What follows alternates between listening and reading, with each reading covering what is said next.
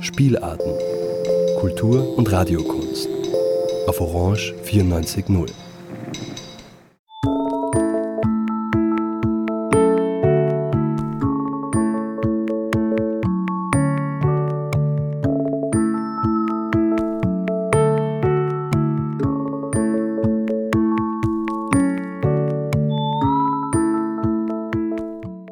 Berggasse 8. Kunst, Kultur, Literatur, Queer.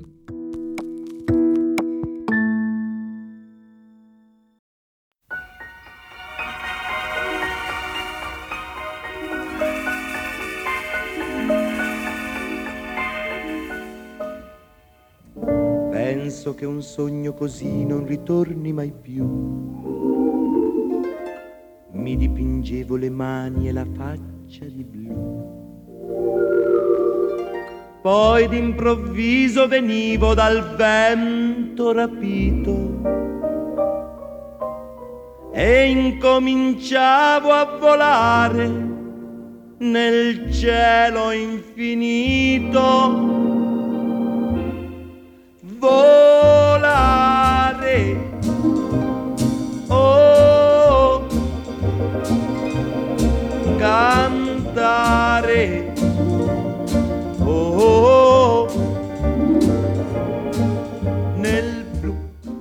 Es ist ja so, dass der Protagonist Luca mit 16 Jahren äh, aus Norditalien nach Paderborn kommt, um dort in Paderborn als Saisonkraft in einer Eisdiele zu arbeiten. Und es war seinerzeit so üblich, dass man äh, sieben Tage die Woche durchgearbeitet hat in, in der Eisdiele. Die war ja jeden Tag geöffnet. Das haben ja die meisten Eisdielen heute auch noch. Ich denke mal, die Arbeitszeiten sind anders geregelt.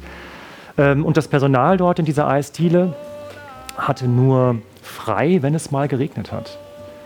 Und ähm, ein Stück weit biografisch insofern, als dass meine Mutter mit 16 Jahren aus Norditalien nach Paderborn gekommen ist, um genauso als Saisonkraft zu arbeiten. Und das hat sie ganz oft uns Kindern, also meinem Bruder und mir, erzählt, dass sie wirklich nur dann frei hatten, wenn es geregnet hat und durften dann spazieren gehen. Und ähm, der Luca musste natürlich Zeit haben neben der Arbeit, um noch etwas anderes kennenzulernen. Und deswegen ist es ein verregneter Sommer. Ein verregneter Sommer. Marcello Lischer stellt uns seinen Debütroman vor. Herzlich willkommen in der Berggasse 8. Und ähm, wir steigen jetzt ein in einer Szene zum Hintergrund. Ähm, eine Kollegin von Luca, die Katharina, hat in der Wäschekammer eine goldene Brosche gefunden. Und diese, diese goldene Brosche hat sie dann auch getragen und eines Tages äh, wird sie erwischt von der Chefin, von der Signora Colombo, die auch als La Colomba bezeichnet wird, wenn sie das nicht hört, was die Taube heißt. Und äh, Signora Colombo wirft der Katharina vor, sie hätte die Brosche geklaut, aber sie hat sie wirklich nur gefunden und das müssen wir als Hintergrund wissen. Der Tag in der Eisdiele endete genauso verregnet, wie er begonnen hatte. Am Nachmittag verirrte sich kaum ein Gast in die Gelateria. Bis auf die Teroni natürlich, die Espresso-Gäste, die nach der Frühschicht auf einen Kaffee, eine Zigarette und einen Flirt kamen. Kateri, was machst du dort am Spülbecken? Das war Crucifisso, einer der Süditaliener. Namen wie Crucifisso und Rosario, also Kruzifix und Rosenkranz, schien es nur im Mezzogiorno, im Süden Italiens zu geben. Zumindest hatte Luca diese Namen noch nie gehört. Selbstverständlich kannte er die Worte aus der Kirche, aber als Name? Auch war es wohl eine Eigenart der Teroni, in der Anrede bei Vornamen die letzte Silbe wegzulassen, was aus Caterina nun äh, Kateri machte. Mein Lektor, der Jim, ist mit einem Italiener verheiratet und ähm, er fragte mich, dürfen wir denn Teroni sagen? Das ist, ist ein Schimpfwort. Und, und wir dürfen manchmal Schimpfwörter verwenden. Und äh, Teroni leitet sich von, von Terra ab, also Erde. Und es ist nicht, ist nicht ganz geklärt, ähm, ob, dieses, ob dieser Begriff jetzt Teroni heißt, weil ähm, der Süden Italiens, also es ist also eine, eine, eine sagen wir, beleidigende Bezeichnung von Süditalienern, weil der Süden Italiens immer schon sehr landwirtschaftlich geprägt war. Das heißt also, arbeitenderweise man viel mit Mutter Erde zu tun hatte und auch noch hat. Ähm, einige böse Stimmen sagen auch, die Süditaliener hätten nichts anderes als Erde zu fressen gehabt. Und ich habe gesagt, du, dieses Wort gibt es, das gab es und benennen es beim Namen. Auch war es wohl eine Eigenart der Teroni, in der Anrede bei Vornamen die letzte Silbe wegzulassen, was aus Katharina nun Kateri machte. Ach, lass mich in Ruhe und trink deinen Kaffee, blaffte Katharina, die offensichtlich keine Lust hatte, mit ihm zu sprechen, Crucifixo an. Wenn du da an der Spüle stehst, kann ich dein hübsches Gesicht gar nicht sehen, fuhr er aber unbeirrt fort. Sprich mit Ernesto, der hat auch ein hübsches Gesicht und lass mich in Ruhe. Erne, hast du das gehört? Jetzt will sie glatt Frocci aus uns machen, lachte Crucifixo. Crucifixo, lass sein. Katharina geht es heute nicht gut, sagte Ernesto gewohnt nüchtern. Hatte er wirklich Frocci gesagt? Das hieß so viel wie Schwuchtel. Jemanden als Froccio zu bezeichnen, war eine der schlimmsten Beleidigungen, die man einem Mann gegenüber äußern konnte. So richtig wusste Luca nicht, was Froccio genau bedeutete, aber es hieß nichts Gutes. Wenn jemand den Begriff verwendete, dann um zu beleidigen. Die Stimmung in solchen Situationen variierte stets zwischen albern, belächelnd und aggressiv. Komisch, dass Frauen sich kaum über Frocci unterhielten. Wenn, dann waren es immer Männer, bei denen es ein Thema war. Manchmal hatte Luca den Eindruck, man müsste vor Frocci Angst haben. Luca konnte sich an einen Mann in Santa Lucia erinnern, von dem behauptet wurde, er sei ein Froccio.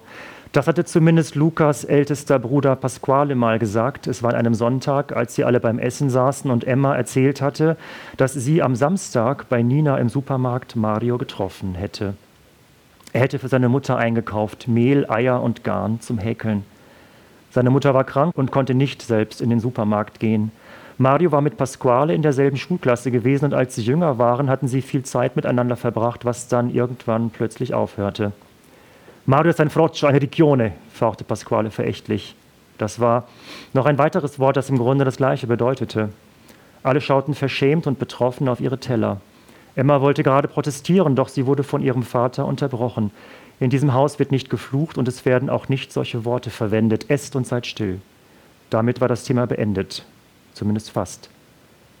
Papa, was ist ein Froccio? hatte Anna gefragt, als Luca und Emma die Teller abräumten. Es ist nichts Gutes und deshalb sprechen wir nicht darüber. Hast du mich verstanden? Das hatte sie, Luca nicht.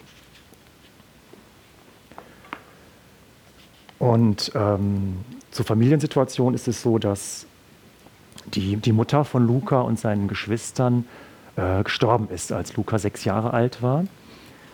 Und die Emma ist die, die älteste Schwester, die so ein wenig die Mutterfunktion dann übernommen hat. Und ja, diese, diese Begriffe Froccio und Riccione, die gibt es auch heute noch und die werden auch heute noch beleidigend verwendet. Das ist das Pendant im Deutschen ist wahrscheinlich die Schwuchtel oder gibt ja auch noch andere Begriffe, die wir alle schon mal gehört haben. Und die Begriffe spielen natürlich im weiteren Verlauf der Handlung auch noch eine Rolle, insbesondere für Luca. Auf dieses Post-it hier habe ich geschrieben Innen und Außen und die Leidenschaften.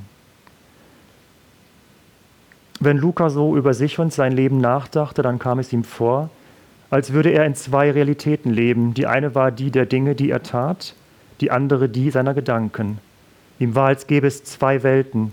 Die eine befand sich außen und die andere innen. Bevor er nach Deutschland kam, wurde das Außen durch die Arbeit auf dem Hof zu der einen Welt. Den Hof hatte er zumindest für ein halbes Jahr hinter sich gelassen. Die Welt innen hatte er mit nach Deutschland gebracht. Aber auch in Paderborn gab es genauso wenig wie zu Hause eine Verbindung zwischen außen und innen. Er konnte jedoch nicht behaupten, dass der Luca, der außen und damit sichtbar war, nicht er wäre. Dieser Außen-Luca war ein Teil von ihm. Und es gab auch Dinge, die er immer gerne tat. Gut, bei den Kolumbus konnte er spontan nicht vieles aufzählen, was ihm wirklich Freude bereitete. Eigentlich nichts. Zu Hause war es auf jeden Fall die Arbeit mit den Bienen, die ihm viel gegeben hatte. Das vermisste er sehr, gerade im Frühjahr, wenn die Bienensaison begann. Aber er wusste, dass sich sein Vater um alles kümmern würde. Der Innen-Luca war jedoch der, der nicht in die Außenwelt passte. Zumindest nicht, wenn man unter Außenwelt verstand, dass es sich um jene handelte, in der auch die anderen lebten, seine Brüder, seine ehemaligen Mitschüler, die Kollegen in der Eisdiele, die Espresso-Trinker, Paolo, ja vor allem Paolo. Luca gehörte nicht in diese Welt. Er fand sich zwar in ihr zurecht, er konnte ihren Pfaden folgen, aber er hatte noch nie einen dieser Pfade selbst angelegt. Sein Leben schien wie durch andere vorgezeichnet, abgesteckt und überwacht. Und wer war der Luca in ihm? Wer war er? Es fiel ihm leicht, sich durch das zu definieren, was er nicht war, denn davon gab es vieles. Und er hatte das Gefühl, dass das, was er nicht war, immer mehr wurde. Immer mehr unterschied ihn von dem, was andere von ihm erwarteten. Oder zumindest von dem, wovon er dachte, dass es von ihm erwartet wurde. Musste er nicht mit seinen 16 Jahren schon bald erwachsen sein? Er meinte damit nicht, dass er in zwei Jahren 18 werden würde, aber musste er nicht schon wissen, wer er war, wo er hingehörte und was er im Leben erreichen wollte? Musste er nicht sicher sein in allem, was er tat? Musste er nicht eine Freundin haben oder zumindest für ein Mädchen schwärmen? Wurde nicht von ihm erwartet, dass er mit Gleichaltrigen zusammensaß, Zigaretten rauchte, zotige Witze machte, sich betrank und seine Ansichten lauthals vertrat? Seine Ansichten. Welche Ansichten hatte er denn? Was wusste er schon vom Leben? Vom Leben draußen, so viel passierte in ihm. Doch welches war das wirkliche Leben? Was war anders an ihm? Und war dieses anders unnormal? Wenn er auch nicht viel von Paulo hielt, so schien der Kollege zufrieden mit sich zu sein. Das lag mit Sicherheit nicht nur daran, dass er ein Jahr älter als Luca war. Paulo war nie um eine Antwort verlegen, schlagfertig, wenn auch nicht unbedingt intelligent. Aber er sprach mit Ernesto und Michele über Fußball, über Politik, über Frauen. Wenn solche Gespräche in der Eisdiele stattfanden, entweder dann, wenn La Colomba nicht in der Nähe war oder abends beim Putzen, versuchte Luca immer Abstand zu halten. Nah genug, dass er mitbekam, worum es ging, aber auch entfernt genug, um bloß nicht angesprochen zu werden. Nicht, weil er seine Kollegen nicht mochte, nun Paulo war, wie er war, Michele nicht viel anders und Ernesto sagte ja kaum etwas, nein, weil Luca Angst hatte, dass sie ihn nach seiner Meinung fragen würden. Denn er hatte keine Meinung zu Fußball. Er kannte sich in der Politik nicht aus und er vermied das Thema Mädchen oder Frauen, wo es nur ging. Worüber hätte er mit ihnen sprechen sollen? Über Sonette, stilistische Mittel in der Lyrik, über La Divina Commedia, Laura oder Beatrice, auch wenn es sich in dem Fall um Frauen handelte? Über Bienen? Ja, vielleicht hätte er sie damit beeindrucken können. Er erinnerte sich an einen Nachmittag im Gemeindehaus vor einigen Jahren. Don Alfonso hatte Jugendliche in Lukas Alter dazu eingeladen, um über ihre Leidenschaften zu sprechen. Damit beabsichtigte der Geistliche, die Gemeinschaft unter den Jugendlichen zu fördern. Luca widerstrebte es eigentlich hinzugehen, doch sein Vater hatte ihn dazu gedrängt. Und auch Emma meinte, es sei eine gute Idee, damit er nicht weiter vereinsame. Das hatte ihn erschreckt, diese Formulierung. Er erinnerte sich an den Sonntag, als sie nach dem Essen noch am Tisch saßen. Seine älteren Brüder hatten sich schon verabschiedet, um sich mit ihren Freunden zum Kartenspielen zu treffen die einzige Zerstreuung, die sie in der Woche hatten und die von ihrem Vater geduldet wurde. Sein christlicher Glaube und die Tragödie des durch das Kartenspielen verlorenen Familienbesitzes zeichneten ihrem Vater dennoch stets eine entsetzte Fassungslosigkeit ins Gesicht, wenn Pasquale und Francesco sich sonntags wie kleine Kinder darauf freuten, mit ihren Kumpels in dem verrauchten Hinterzimmer der Dorfkneipe bei gutem Rotwein und schlechten Flüchen die Karten auf den wackeligen Tisch zu hauen, der eines Tages den Erschütterungen bestimmt nicht mehr standhalten würde, die durch zu viel Alkohol und Testosteron und zu wenig Alternativen verursacht wurden. Ist ein guter Satz, ne, oder? ich finde den gut. Ich muss immer vorher tief durchatmen, aber es gelingt mir nicht immer, weil er so lang ist. Erschrocken war Luca darüber, dass Emma meinte, er würde vereinsamen. Wie konnte sie das sagen? Er hatte doch seine Familie und sie waren keine kleine Familie. Er hatte doch, ja, wen noch? Er beschloss, zu diesem Treffen in das Gemeindehaus zu gehen, auch wenn er eigentlich keine Lust hatte oder vielmehr sich davor fürchtete. Er wusste auch nicht, was dort passieren sollte.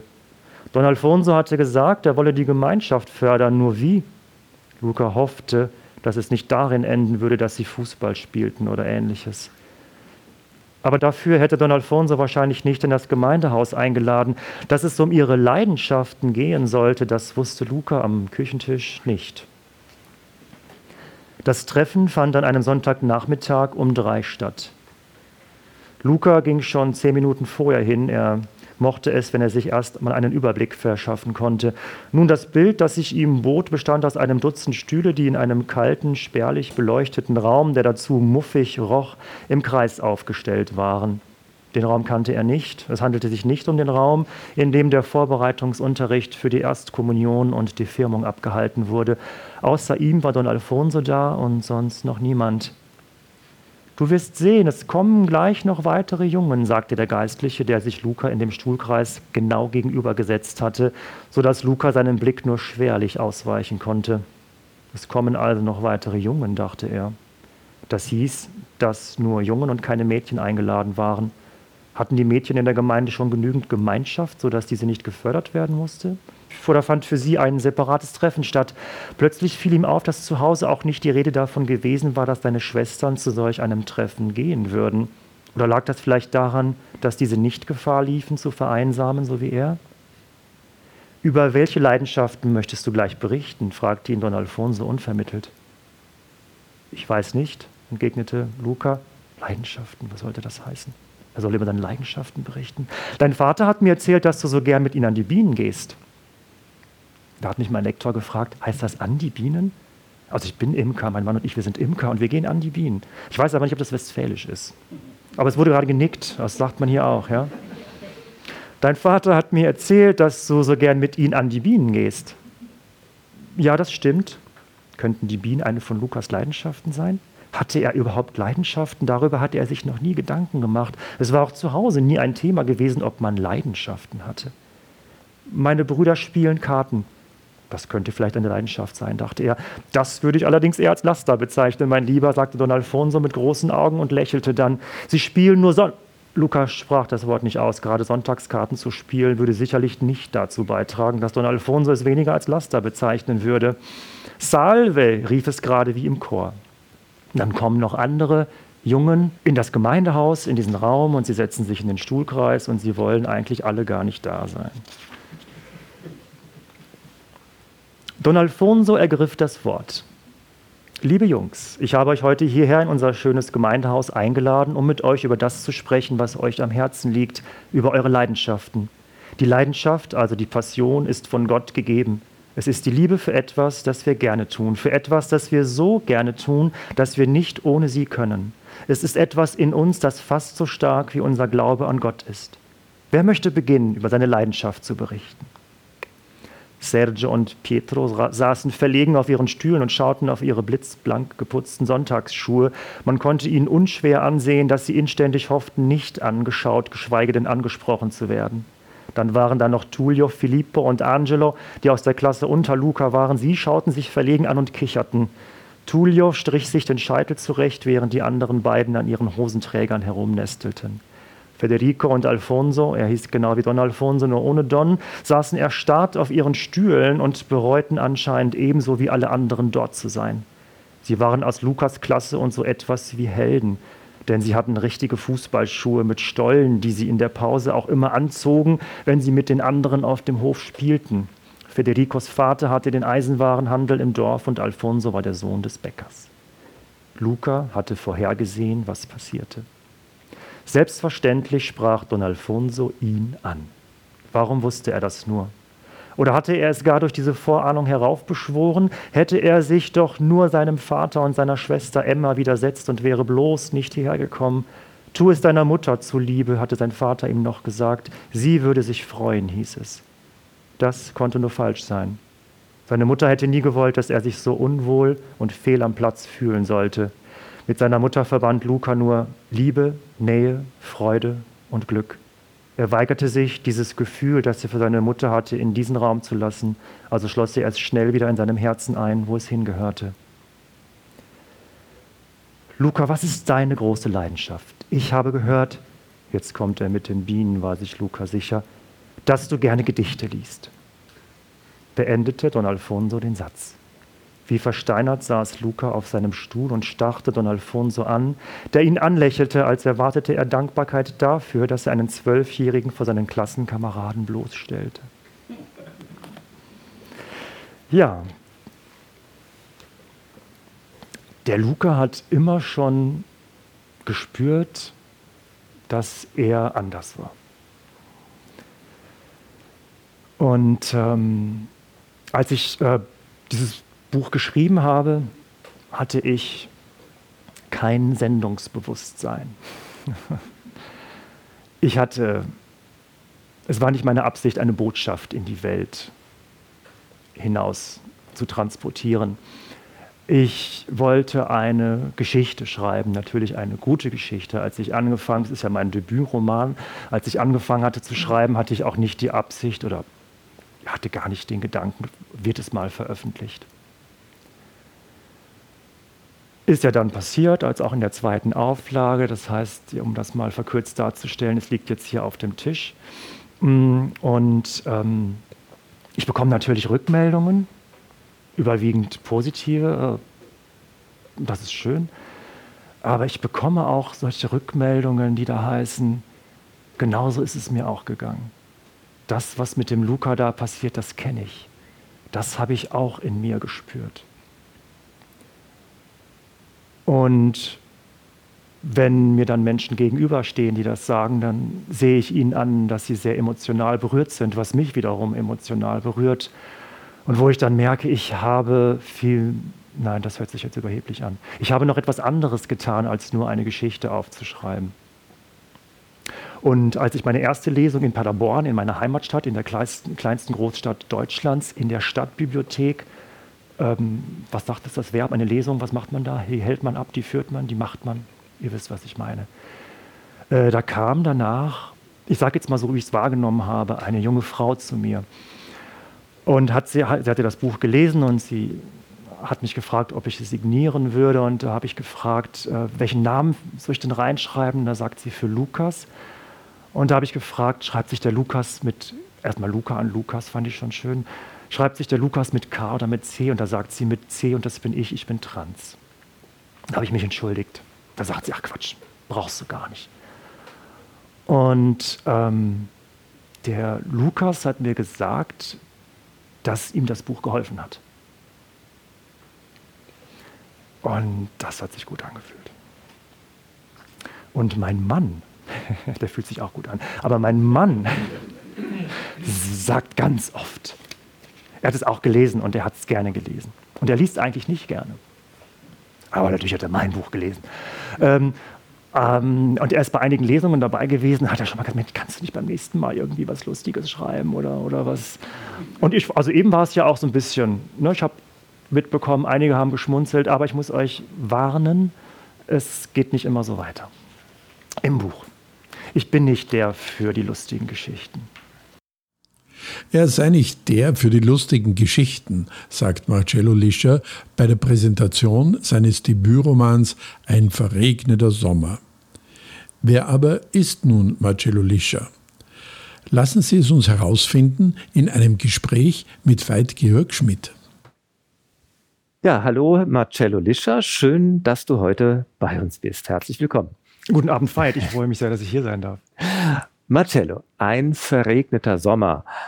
Schon im Titel klingt ja an, dass etwas, was wunderbar sein könnte, vielleicht nicht ganz so toll ist.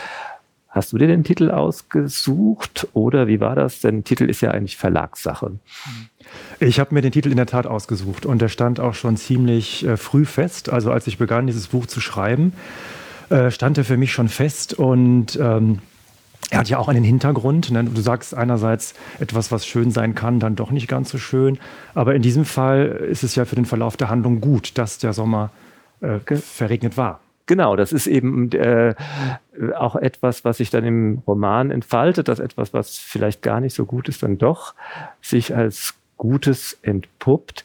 Die, es ist die Geschichte von zwei Jugendlichen, die sich Ende der 50er Jahre kennenlernen in Paderborn einer kommt aus Italien, ist da eigentlich Saisonarbeiter, ausgebeutet, müsste man das auf äh, jeden Fall ansprechen. Und aus dem äh, Fulltime-Job wird nicht viel, weil es eben verregnet ist und er eine, weil er in einer Eisdiele arbeiten soll. Und so lernt er den gleichaltrigen Hans kennen. Und das Spannende an der Grundvoraussetzung, außer dass es zwei schwule Jungs sind, ist, dass sie keine gemeinsame verbale Sprache haben. Hans kann kein Italienisch, äh, Luca aus Italien kann kein Deutsch.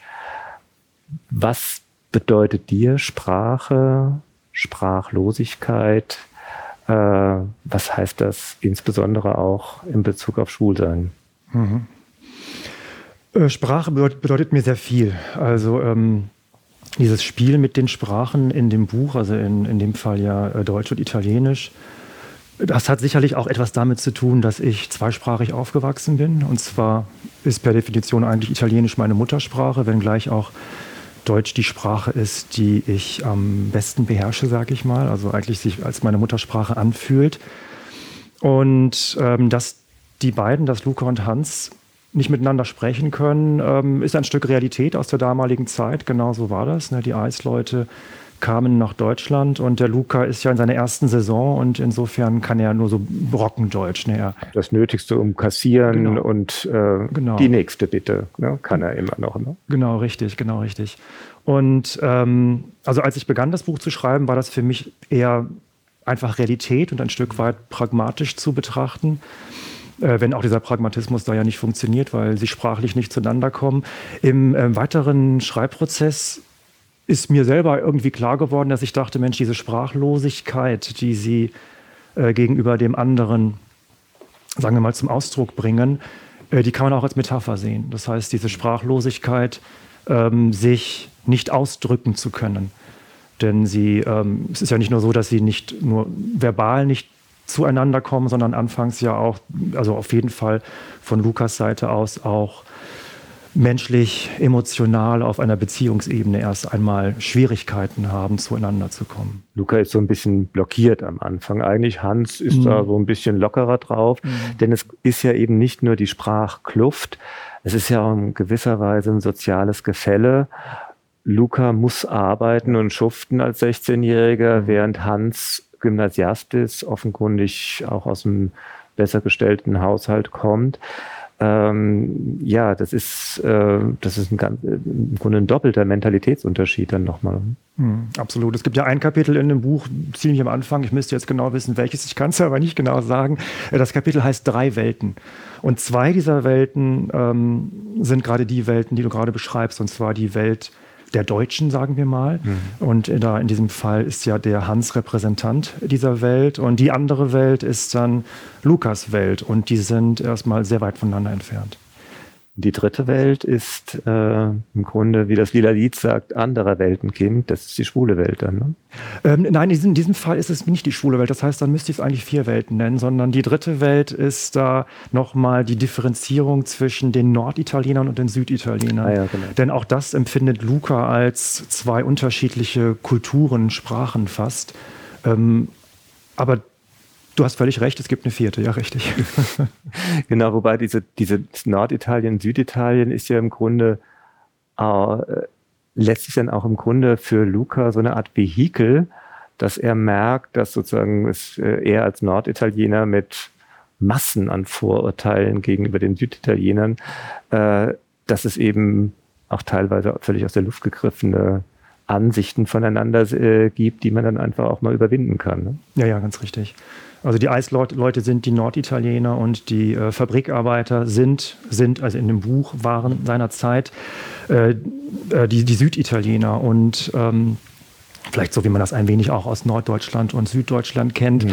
äh, gibt es da äh, nicht immer nur freundschaftliche Ansichten äh, von der einen Seite zur anderen. Und so war es und ist es auch ein wenig noch in Italien. Und ähm, es war seinerzeit ähm, so, dass es ähm, beleidigende Schimpfwörter gab vom Norditaliener zum Süditaliener und andersrum. Und die gibt es heute natürlich auch noch. Ja, und jetzt hast du diese Sprachlosigkeit, die zunächst mal eine Hürde ist, die sie aber nehmen. Denn im Grunde, man könnte das Buch, äh, wie ich finde, dann auch überschreiben, Liebe findet ihre Sprache. Die zwei Jungs finden zueinander, sowohl auf einer freundschaftlichen als auch auf einer erotisch-körperlichen Ebene. Das ist im Grunde, der verregnete Sommer wird ein wunderbarer Sommer für die beiden in jeder Hinsicht äh, als schwule Freundschaft.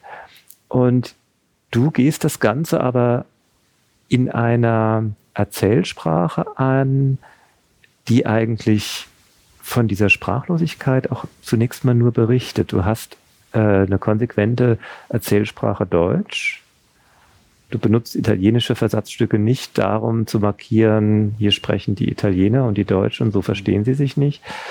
Ähm, wie ist, du hast ja auch gerade erzählt, du bist selber zweisprachig aufgewachsen. Das Buch hat also so im Grunde so eine, nochmal so eine Metaebene des bilingualen Beobachters und Erzählers, ne? Mhm. Und in die versetzt du den Leser ja auch mit rein. Ne? In die versetze ich den Leser auch mit rein, ja. Und im, im Zwiegespräch mit meinem Lektor ähm, kam so die Frage auf, ob ich dem Leser, der Leserin damit nicht vielleicht zu viel zumuten würde.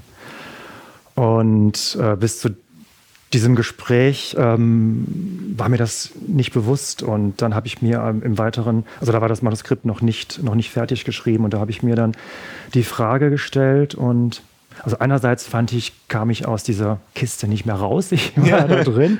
Ich hätte es ja, ja, ich, ich, hätte nicht gewusst, wie ich es hätte umschreiben sollen. Es hätte für mich auch keinen Sinn gemacht. Aber ich ähm, bin dann mit, mit mir ins Zwiegespräch gegangen und habe mir gesagt, nein, ähm, das, das machst du so weiter, das, das will ich so. Und es soll eine Herausforderung sein. Ich habe gehofft, dass sie nicht zu groß werden würde und ich habe den Eindruck, dass Leserinnen und Leser damit umgehen können. Den Eindruck aufgrund der Rückmeldung im Laden habe ich allerdings auch. Und es ist ja zugleich, du gibst ihm ja zwei Dinge zugleich. Du gibst ihm einerseits eine gewisse Leichtigkeit und andererseits eben die harte Konfrontation mit dem, mit einerseits dem Sprachproblem, weil da kommen ja noch ein paar mehr Probleme in dem Buch. Ähm, wie ist das für dich im Blick auf diese Leichtigkeit? Weil es gibt ja noch einen Aspekt, der, der mich auch sehr beeindruckt hat im Buch. Es gibt ein paar Verbündete von Luca, die, und zwar nicht nur im Blick auf, dass er sich selber im Weg steht, sondern dass er ja auch, ja, für vieles, äh, insbesondere seiner italienischen Kollegen in der Eisdiele schon erkennbar ein schwuler Junge ist, im Grunde, bevor er selber richtig mhm. äh, da, dazu Rande gekommen ist mit. Mhm. Ähm, und das ist ja für ihn als äh, sagen wirklich italienisch sozialisierter Junge eine heftige Sache. Aber da gibt es auf einmal Freundinnen, die das mit einer völligen Selbstverständlichkeit nehmen, die jetzt eben auch, im, wenn man die Zeit berücksichtigt, ähm, ja, das ist irgendwie aufgeklärter, moderner sind als viele heutzutage. Hm. Hast du den Eindruck, das hat, also mein Eindruck im Laden wird es ja je länger, je mehr, dass es zu allen Zeiten Allies, wie man sie heute manchmal nennt, gegeben hat, äh, Menschen, denen immer klar war, ja, da gibt es Schwule hm. und das ist auch völlig in Ordnung so und alles, was dagegen war, ist eigentlich irgendwo Quatsch. Hm. Ich will dir sagen, wie ich auf die Idee gekommen bin, dass der hm. Luca zunehmend Allies, also Verbündete, Freunde gewinnt. Eine Großtante von mir, Sia Emma. Im, Im, Buch gibt es ja auch eine Emma, aber es ist eine andere Emma. Das ist ein, eine, also eine, eine Tante meines Vaters. Die lebt nicht mehr, die ist leider verstorben und sie hat in Süditalien gelebt, in dem Heimatdorf meines mhm. Vaters. Und äh, mein Mann Jan und ich äh, machen schon sehr lange in diesem Dorf Urlaub. Mhm. Die ersten Male so mit der Familie zu Ostern, mhm. ne, wie man das sich bei einer italienischen Großfamilie vorstellen kann. Und dann sind Jan und ich zu Zia Emma, zu meiner Tante Emma hin. Und ähm, es war eine alte Frau, frag mich nicht. Sie ist gestorben mit ungefähr 90 Jahren. Das heißt, als wir da waren, war sie über 80. Und sie hat uns so dermaßen willkommen geheißen und auch Jan, meinen deutschen Mann, mhm. so willkommen geheißen. Und es war so selbstverständlich. Und sie war nicht, nicht die einzige, nicht der einzige ältere Mensch in diesem kleinen Dorf San Felice, ähm, für die das so selbstverständlich war, dass wir als zwei Männer da aufkreuzen. Und an CM hatte ich mich erinnert und dachte, nee, es wird auch Ende der 50er Jahre Menschen gegeben haben, die ähm, das völlig okay fanden. Und vielleicht darüber hinaus nicht nur okay fanden, sondern auch den Luca, wie in diesem Fall den Luca auch unterstützen, dabei sich selbst zu finden. Und für meine Begriffe war, war ja die ganz oder ist die ganz große Sache die andere Sprachlosigkeit, die sich zu einer Sprache wandelt oder umgekehrt. Luca kennt von zu Hause die beiden Schimpfwörter Froccio und Regione. Mhm, hat aber nie so richtig begriffen, was genau damit gemeint sein soll. Er weiß nur, es ist so ziemlich das Ärgste, was ein Junge sein kann. Mhm. Und im Grunde die Geschichte entfaltet jetzt, dass er, indem er selber sich klar darüber wird, dass er schwul ist, er die Wörter versteht. Mhm. Umgekehrt, das ist ja in der Soziologie auch schon irgendwie mit ganz großer Begrifflichkeit wird das ja immer wieder durchgezogen. Äh, umgekehrt heißt es aber äh, ja auch, das Wort war im Grunde fast vor der Sache. Die Froccio Regione war da, bevor Luca schwul wurde, für sich jedenfalls. Mhm. Und dieses einerseits ein Wort für sich finden, das Wort für sich akzeptieren, aber auch von der Umwelt als Schwuler, eventuell auch abfällig als Schwuler angesprochen, ist eine immens wichtige Sache. Und mhm. ähm, wie wichtig findest du diesen Aspekt? Wie fandest du das beim Schreiben? Was hat, äh, wie hat dich das da bewegt? Mhm. Ich finde den Aspekt sehr wichtig. Ähm, diese beiden Wörter, die er als Kind schon aufgeschnappt hat und mhm. wie ich es im Buch ja auch erwähne, überwiegend von, von, von Männern verwendet wurden. Aber diese beiden Worte waren ausschließlich äh, negativ konnotiert. Mhm. Und ähm, wir, können, wir müssen oder wir, wir können noch nicht einmal so weit gehen, dass wir sagen, was natürlich auch zutrifft, äh, dass Luca keine äh, positive Identifikationsfigur hatte, sondern wie du schon sagst, es ging erstmal nur um, um diese Worte, die mit so viel immer mit so viel, mit so viel Abscheu und Ekel und Aggression äh, verbunden wurden. Und ähm, der Luca stellt so nach und nach fest, ähm, dass er höchstwahrscheinlich ein Froccio und eine Richione ist. Und das heißt, er muss diesen inneren Kampf aushalten, dass er etwas zu sein scheint, was ähm, schlecht ist. Und ähm, es steckt viel von mir auch in Luca. Insofern, als dass das auch meine Selbstfindung gewesen ist, dass ähm, ich bin da jetzt ähm, nicht so sehr bewandert, wie der Begriff schwul in Deutschland oder im deutschsprachigen Raum sich entwickelt hat. Aber ich meine zu wissen, dass er auch nicht immer positiv verwendet wurde und verwendet wird. Ähm, ich für meinen Teil aber eine schwule Identität gefunden habe. Mich jetzt schwer tue, damit zu behaupten, ich sei queer. Für mich ist queer so ein Stück weit ein Oberbegriff und ich denke eine, sagen wir mal, eine Unterkategorie. Für mich ist es schwul und meine Identität ist, ich bin ein schwuler Mann. Mhm. Aber das war ein Kampf, dahin zu kommen und diesen Kampf, den hat auch der Luca in diesem Sommer ausstehen müssen. Und er hat ihn ja im Grunde, obwohl er offenbar härter ausgefochten war als der von Hans, ähm, er hat ihn ja für sich sehr konsequent eigentlich äh, durchgefochten, mit allen Niederungen, Versuch einer ja, kirchlichen Laufbahn, Theologiestudium und all diesen Verwirrungen, aber für sich eigentlich sehr konsequent. Hans hat im Grunde den weicheren Weg eingeschlagen. Ähm, gleichwohl, sie finden viele Jahre später am Ende des Romans nochmal zusammen.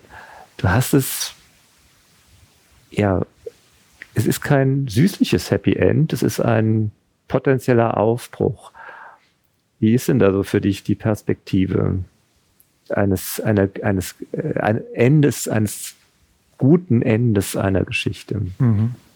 Also ich bin froh, dass in den Rezensionen, die ich gelesen habe, nur einmal das Wort kitschig für das Ende verwendet wurde, also von einer Person, dass es dann nicht nochmal kam. denn alles, das, denn das, was ich vermeiden wollte, war ein kitschiges Ende. Und ähm, ich selber finde es nicht kitschig, aber vielleicht finden Menschen. Es ist ja letztlich ein Geschmacksurteil. So, ich ne? wollte sagen, vielleicht jemand würde niemals vielleicht von sich selber behaupten, er hätte was Kitschiges unter Umständen. Aber ähm, was mir wichtig ist in dem Buch, ist es ähm, Menschen, die vor ihrem Coming Out stehen, etwas äh, Positives mit auf den Weg zu geben. Einerseits ungeschönt zu beschreiben, wie schwer das ist, wie schwer es sein kann ähm, aber dennoch am Ende gut ausgehen kann und dass es sich lohnt, diesen Weg zu gehen, diesen Weg des ähm, sich nicht mehr Versteckens. Und insofern ist es ein Ende, das ähm, ein Stück weit offen ist, mhm. denke ich.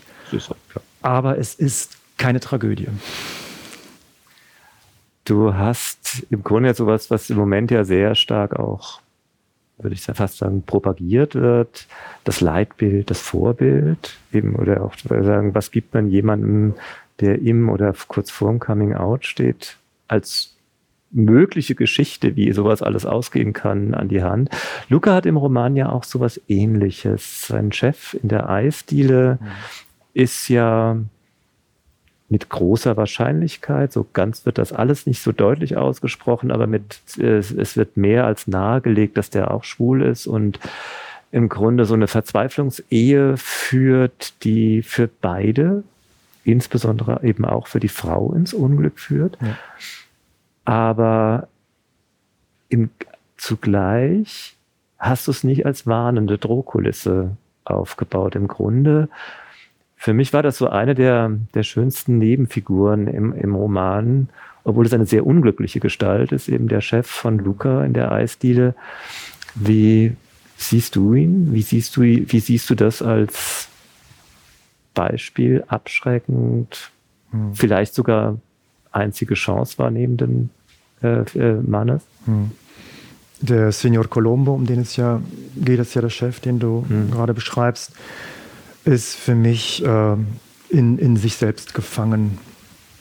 Ich beschreibe hier einige Szenen, wo er an dem Fenster steht und nach draußen schaut und sich alle und vor allem also Luca in dem Fall ja fragt, wo schaut er hin, was, was schaut er sich an? Und ähm, also ist ja schon ein Stück weit meiner Ansicht nach ein ähm, mahnendes, negatives Beispiel. Und der Signor Colombo kommt aus dieser Ehe, in der er gefangen ist mit seiner Frau, aber in der, und das sagst du völlig zu Recht, in der sie genauso gefangen ist auch äh, wie er, da kommt er nicht raus. Und er gibt ja dem Luca mit auf den Weg, dass er niemals das Leben eines anderen führen soll, sondern nur sein eigenes Leben. Er soll ein Leben ohne Bedauern führen. Und damit möchte ich zum Ausdruck bringen, dass Signor Colombo sein eigenes Leben bedauert und er nicht sein eigenes, äh, im Grunde genommen sein eigenes Leben nicht lebt. Er hätte es leben können, wenn es nicht, vielleicht wollen wir nicht zu viel verraten, aber wenn es nicht zu einer Tragödie in seiner Jugend gekommen wäre, hätte er es vielleicht auch schaffen können, sein eigenes Leben zu leben. Aber das finde ich gleichwohl, deswegen habe ich, hab ich ihn nicht so als sagen wir mal, als mahnende Drohkulisse äh, äh, empfunden, so schaust dir an, so schlimm kann es werden. Mhm es wird nicht du, ausgesprochen, ja. Ja, weil du, nein, aber weil du auch, das hast du jetzt auch mit dieser Szene beschrieben, wo er aus dem Fenster, du hast all diese Figuren und Szenen, äh, selbst wenn es recht brutal wird, da gibt's ja, gibt ja ein paar äh, Szenen, die schon ein bisschen heftiger werden auch, hm. aber eigentlich auch immer in einer sehr großen Zartheit und sprachlichen Schönheit beschrieben. Ähm, das ist dir offenbar machst du zumindest sprachlich äh, nicht sozusagen markierst es nicht nochmal doppelt, mhm. wie schlimm es ist, wenn es falsch ist. Vielen Dank erst einmal. Ich fasse das zumindest als Kompliment auf, dass du sagst, dass ich das sehr zart beschreibe. Ich habe so jetzt nicht im Buch, aber allgemein habe ich als Mensch so ein wenig ähm, das Etikett, dass ich zu harmoniebedürftig bin. Ich, ähm, vielleicht ist das auch so ein wenig die Zartheit in der Sprache. Ähm, aber ich, ähm, es widerstrebt mir auch, Menschen etwas zu sehr auf die Nase zu binden. Zum einen mute ich meinen, oder ich, ich mute meinen Leserinnen und Lesern Empathie zu. Und ähm, ah, darf ich das sagen? Ich, weiß, ich hoffe, dass das nicht überheblich klingt. Ich mute ihnen Intelligenz zu und ich, ich möchte selten plakativ sein. Und ähm, deswegen war es mein, mein Wunsch, das Buch so zu schreiben, ähm, dass Dinge deutlich werden, aber nur wenn man sie sehen möchte. Ich glaube auch, dass es unterschiedliche Arten gibt, dieses Buch oder Möglichkeiten gibt, das Buch zu lesen.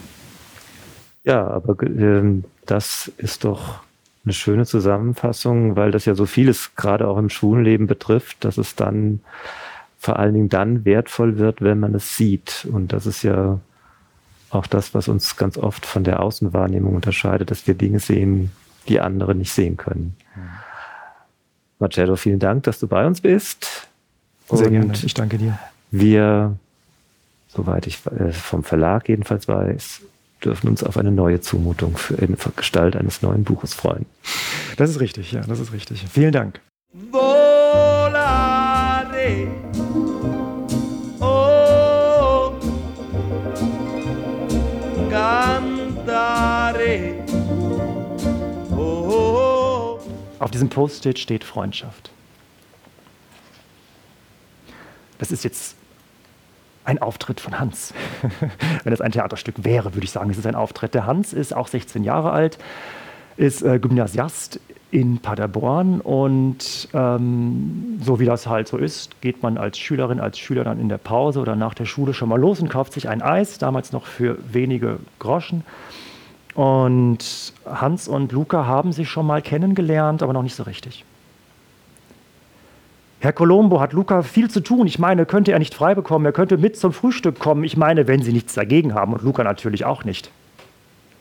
Was war das für eine umständliche Bestellung, dachte Luca. Und warum schaute Hans dabei Signor Colombo so erwartungsvoll an? Warte, ich ihm sage, antwortete Signor Colombo, ließ eine kleine Pause entstehen und schaute Hans länger an, als Luca erwartet hätte. Also es ist so, dass der Luca so gut wie kein Deutsch spricht. Also ein bisschen, um halt Eis zu verkaufen an der Mitnehmtheke. Eine Freundin von mir hat, nachdem sie das Buch gelesen hat, hat gesagt, sie hat ein neues Lieblingswort, Mitnehmtheke. Das kannte sie vorher nicht.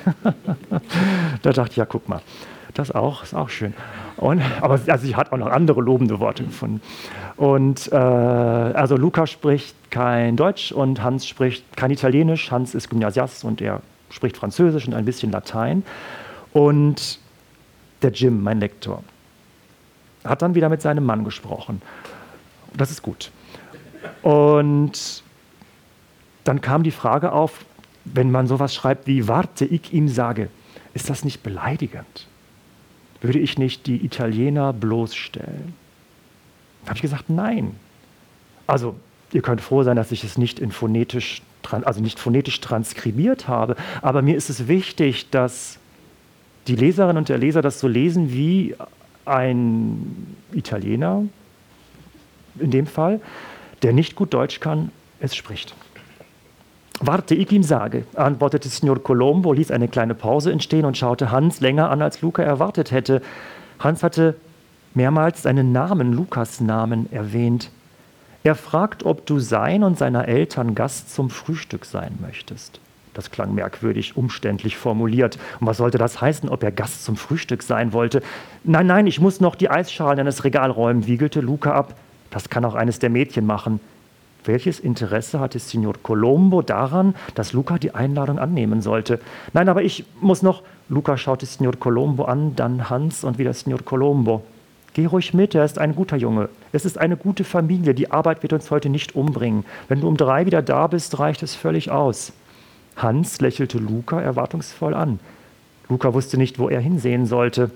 Er schaute auf das Rückbuffet, auf dem die Eisschalen standen, dann zu Caterina, Francesca und Elsa, die ihn mit großen Augen anlächelten. Nur Ernesto schaute wie immer. Eigentlich wollte er sich von Hans fernhalten. Was, wenn Hans ein Froccio war? Den Gedanken hatte Luca ja nicht zum ersten Mal. Und, wollte Hans wissen, Deutsche Frühstück? fragte Signor Colombo und lächelte. Na claro, versicherte Hans. Und Signor Colombo dann zu Luca, es gibt ein deutsches Frühstück, das lohnt sich, glaube mir. Nicht drei Kekse und ein Kaffee Latte, es wird dir gefallen, geh mit. Es schien Luca fast, als wollte ihn Signor Colombo überreden, wobei ihn ganz sanftmütig dabei anschaute. Es war mehr eine ernst gemeinte Empfehlung. Nun gut, wenn es ein deutsches Frühstück gab.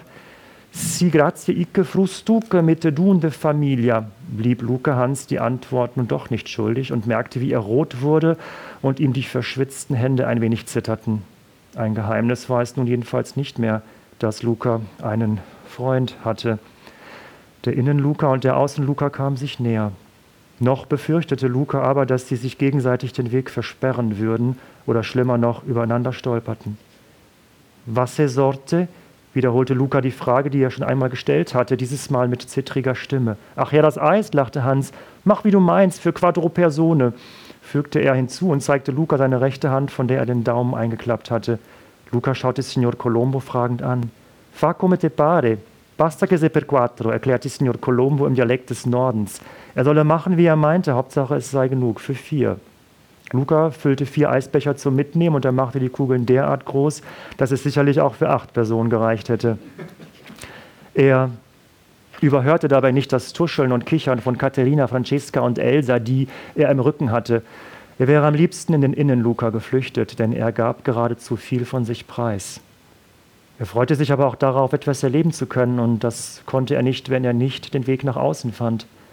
Er freute sich auch darauf, etwas mit Hans und dessen Eltern zu unternehmen, und dass er vier Becher machen sollte, konnte ja nur heißen, dass noch jemand dort sein würde. Vielleicht doch noch ein Bruder oder eine Schwester oder vielleicht eine Großmutter. Die Glocke der Eingangstür kündigte erneut Kundschaft an. Luca hatte gerade die vier Eisbecher eingepackt und stellte sie vor Hans auf die Theke.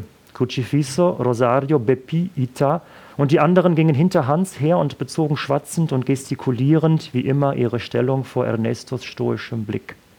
Luca wollte Hans soeben den Betrag nennen, den dieser hätte begleichen müssen, wurde aber von Signor Colombo unterbrochen. No, no, no pagare, iste fur frustug fur Luca, sagte er und schob Hans Hand, in der dieser eine braune Geldbörse hielt, zur Seite.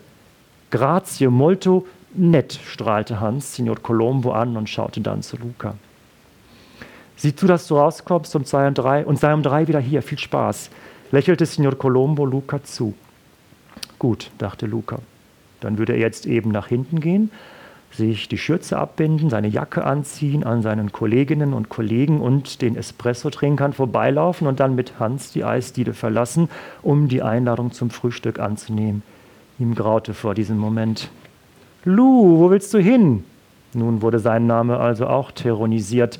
Crucifisso hatte seine Zigarette im Mundwinkel hängen, seine rechte Hand wollte noch mehr wissen als seine Worte, und der Qualm der Zigarette umhüllte sein unrasiertes Gesicht. Luca hat frei bis heute Nachmittag, lass ihn in Ruhe.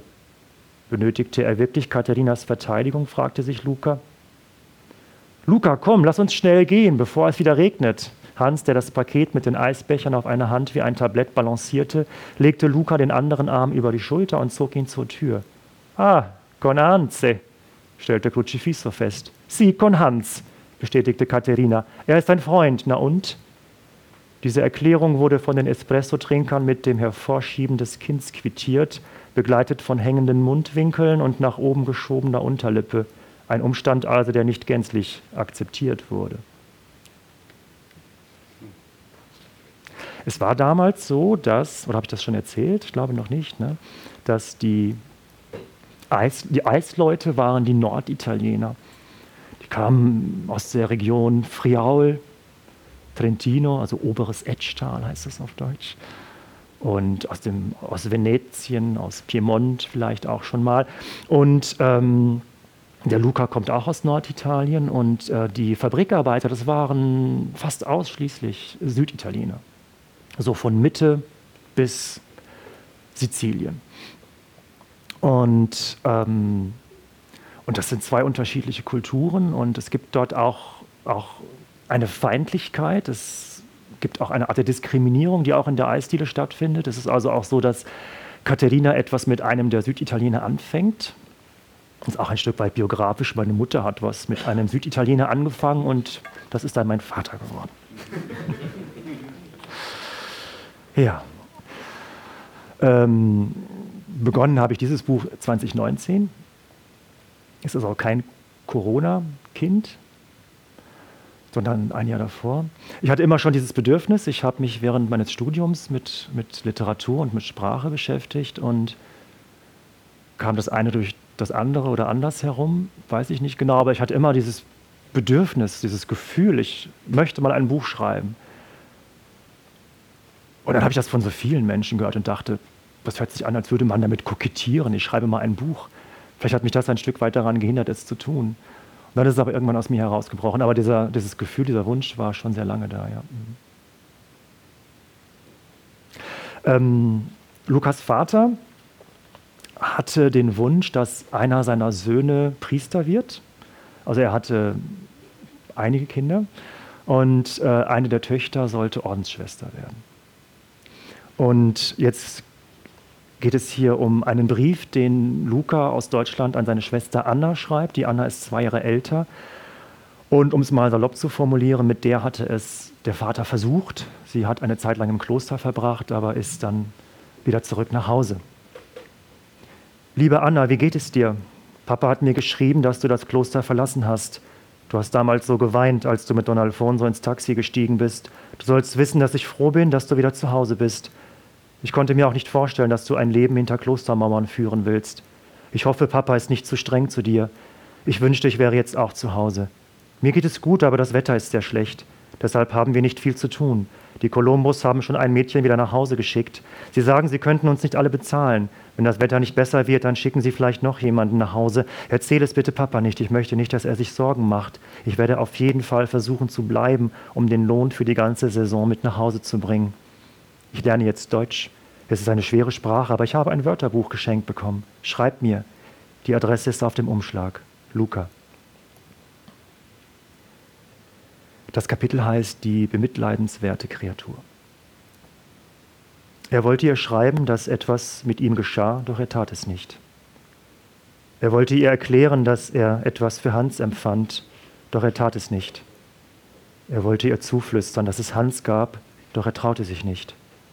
Er wollte ihr anvertrauen, dass etwas mit seinem Körper passierte, wenn er an Hans dachte, wie der halbnackt vor ihm stand, doch er teilte dieses Geheimnis nicht mit ihr. Er wollte schreien, dass er Angst hatte, ein gottverdammter Regione zu sein, doch er blieb stumm. Er wollte erzählen, was Signor Colombo ihm anvertraut hatte, doch er konnte es nicht. Marcello Lischer präsentiert uns seinen Debütroman Ein verregneter Sommer. Das Gespräch mit dem Autor hat Veit Georg Schmidt geführt. Sie können diese Aufnahme in unserem Podcast Berggasse 8 nachhören. Im Internet auf der Seite www.berggasse8.at gibt es darüber hinaus weitere Kapitel aus dem Roman zu hören, die Marcello Lischer für uns eingelesen hat. Haben Sie eine schöne Zeit und auf Wiederhören sagt Peter Sub.